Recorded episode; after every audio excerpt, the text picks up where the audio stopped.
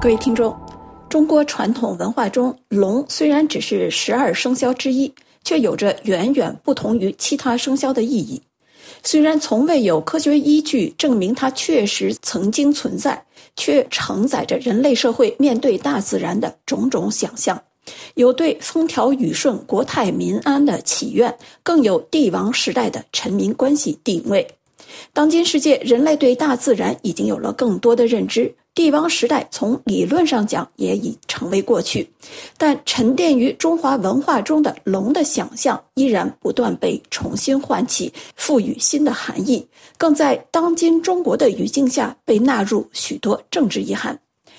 一九八五年，台湾音乐人侯德健在七十年代末创作的歌曲《龙的传人》，借央视春晚的舞台，进入刚刚走出文革摧残的中国大陆，风行一时，似乎唤醒一种远超出国界的文化身份认同。《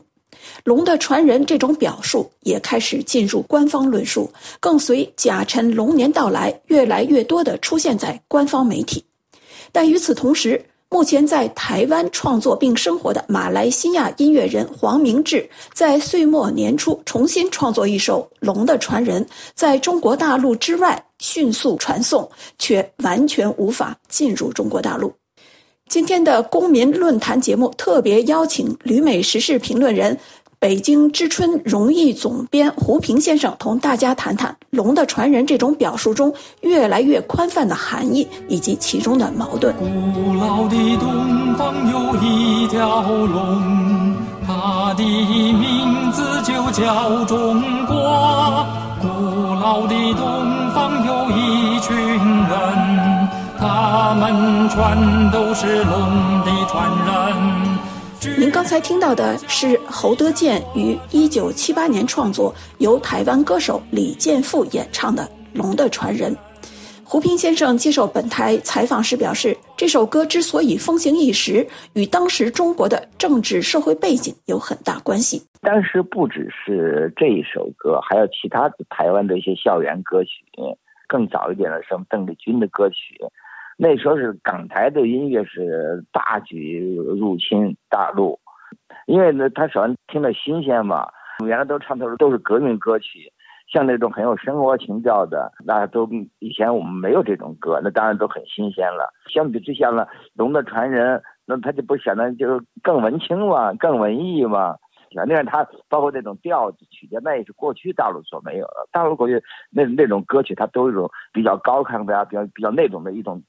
港的流行不是那种调，那种调调，以前我们就是很少听到过的。那他显然投合了人们情感上的另外一方面的一种需要嘛。当然，他这首歌也和也和这个歌的内容也有一些关系。第一呢，因为由于对外开放；另一方面呢，他也也唤起了中国人那种民族主义的情绪。因为民族主义，你是有别人才有你自己，你和别人是个对照。你不对外开放的时候呢，你不会觉得自己什么中国人不中国人的，因为全都是中国人。一旦对外开放了，你发现看到很多外国人了，然后你就反过来，你知道哦，我是中国人。所以这种概念随着对外开放，它在这个意义上得到一定的强化。那就通过海外所谓侨胞啊、港澳的人呢，你看，包括也是八十年代的时候呢，那香港的歌手叫张明敏吧，不唱呃我的中国心，对吧？嗯，那其实唱的也很平常，呃，那歌词也不怎么样，但是也在中国流也是流行流行了一阵，就是因为随着伴随着对外开放，把这个国那种民族的认同召唤出来，所以跟这个民族情绪有一定的关系。再加上呢，龙的传人他是从台湾传来的，在那个时候，那一般的大陆人就是对台湾当然呃还是很遥远不熟悉，但是毕竟有了。过去，呃，老是在说说根本没有那种亲近感，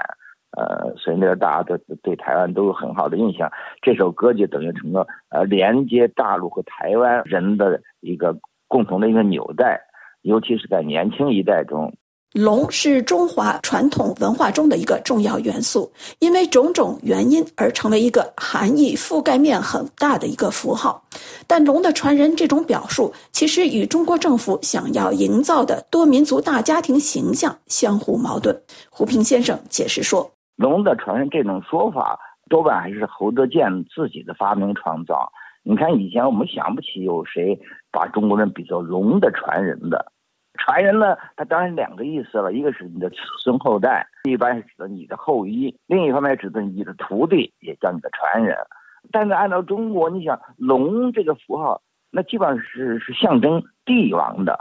一般老百姓你怎么能妄称龙子龙孙呢？你根本不配嘛！本来龙的龙是专门指帝王的。古代谁谁谁你要你要在家里私自制作什么龙袍，那犯死罪的。就我所知，没有谁把中国人就比作龙的传人的。不过呢，他这个符号也就是呃传染力非常大。他一发明出来，马上就流传天下，就成了个典故了。其实有没有这个典都天天知道的事儿，可能就是何德健自己写出来的。当然，龙呢，它确实是中国。过去传说神话中的一个很特殊的一个动物，一个图腾也好，十二生肖里头，除了龙是虚构的，其他十一个都是实实在在的动物，所以你觉得很奇怪，怎么会怎么突然出现一个虚构的动物？不知道为什么原因了。哎，反正龙呢，在中国它是很重要一个符号，但是呢，象征的帝王，他的气派威武雄壮。但是很有意思的是呢。你看，我们从小到大，我们听的中国古代的各种神话传说，不管什么《封神榜》啊、《西游记》啊，还有什么柳毅传说啊这一类的，凡是有龙王的，里头的龙王都不是那种很善良、很仁慈、很英明的，都不是，都是很任性的。很多神的形象很公正、很很英明、仁慈，中国龙的形象从来不是这个样子，没有一条龙龙王在我们印象中是呃代表。就像上帝似的，那么全知全能，那么善良，从来不是这个样。它其实就是因为我们人类生活最大的、最依赖的资源就莫过于水嘛。龙王它代表水嘛，天上的龙王在呼风唤雨，底下江河湖海都是龙王的事儿。因为我们对水这种资源有种极极度的依赖性，同时呢，我们又发现这老天爷啊，他比较任性，他给我们可以带来极大的福利，又可以带上极大的灾害。中国人这个龙这个形象是和水资源联系在一起的，而你的从天气天气到江河湖海，它那种在人看来那种变化无常，就是造成了龙这个形象，龙王这个形象的呃任性，而不是呃像别的一些神话中那些神的代表着公正啊仁爱啊，就没有那个没有那个意味。啊，当然，在这个意义上讲呢，人们也会把这种性格投射到帝王上。那帝王从来，中国老板其实从来不认为帝王是个很圣明的。当到了现在，到了现在呢，因为也是因为你对外开放和国际上关系多了，呃，这个时候呢，龙的形象又得到一种强化。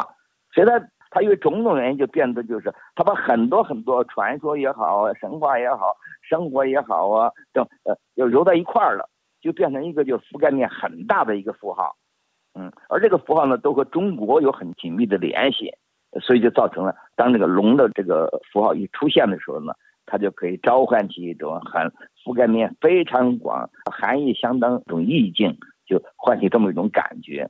当然，这个感觉你想，他对中国的少数民族那就很很不愉快呀，因为你过去共产党讲讲共产主义，全世界无产者联合起来都是。不分民族、不分地域的，你现在共产主义那套不灵了，他们就使劲讲民族主义，一讲民族主主义就是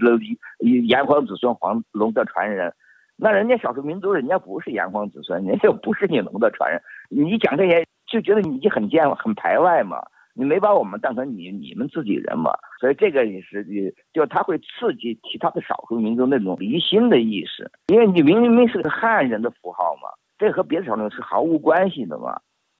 二零一七年，习近平在北京和来访的特朗普见面的时候，又提出了一个“龙的传人”，好像赋予了他一种政治的意义。您怎么看这一点？所以现在呢，尤其是习近平上台以来呢，龙的符号在中共的这种宣传中间就呃变得比原来就是更强、更强化了一种呃龙的符号。再加上今年又是龙年，你可以想象的，龙的符号它就是现在变得。比过去带有更多的这种政治意涵。侯德健的《龙的传人》曾一度让台海两岸人民重新意识到一条连接彼此的文化纽带，但时过境迁，这种共鸣效应已经不在。因为你想，侯德健当当年的那《龙的传人》，他那个产生的背景，那就是那时候台湾被赶出联合国，成了国际孤儿，所以他有那么种悲悲愤的情绪在里头。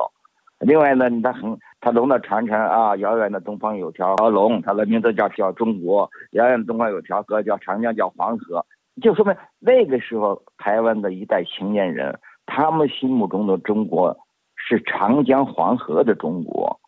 而他们这些人其实见都没有见过长江黄河。也就那个时候的台湾，至少年轻人还是有这个中国人意识的。不像现在，现在很多就是成了天然毒了嘛，他们根本不认为他们自己是中国人。你要叫他们现在台湾人唱歌，他们就会唱有条河叫淡水河，就不会唱有条河叫黄河了，是吧？新年到来之际，被称作创作鬼才的马来西亚华裔音乐人黄明志创作一曲新版的《龙的传人》，借用这个既承载着历史也承载着某种政治意涵的表述，嘲讽当今中国的种种怪象。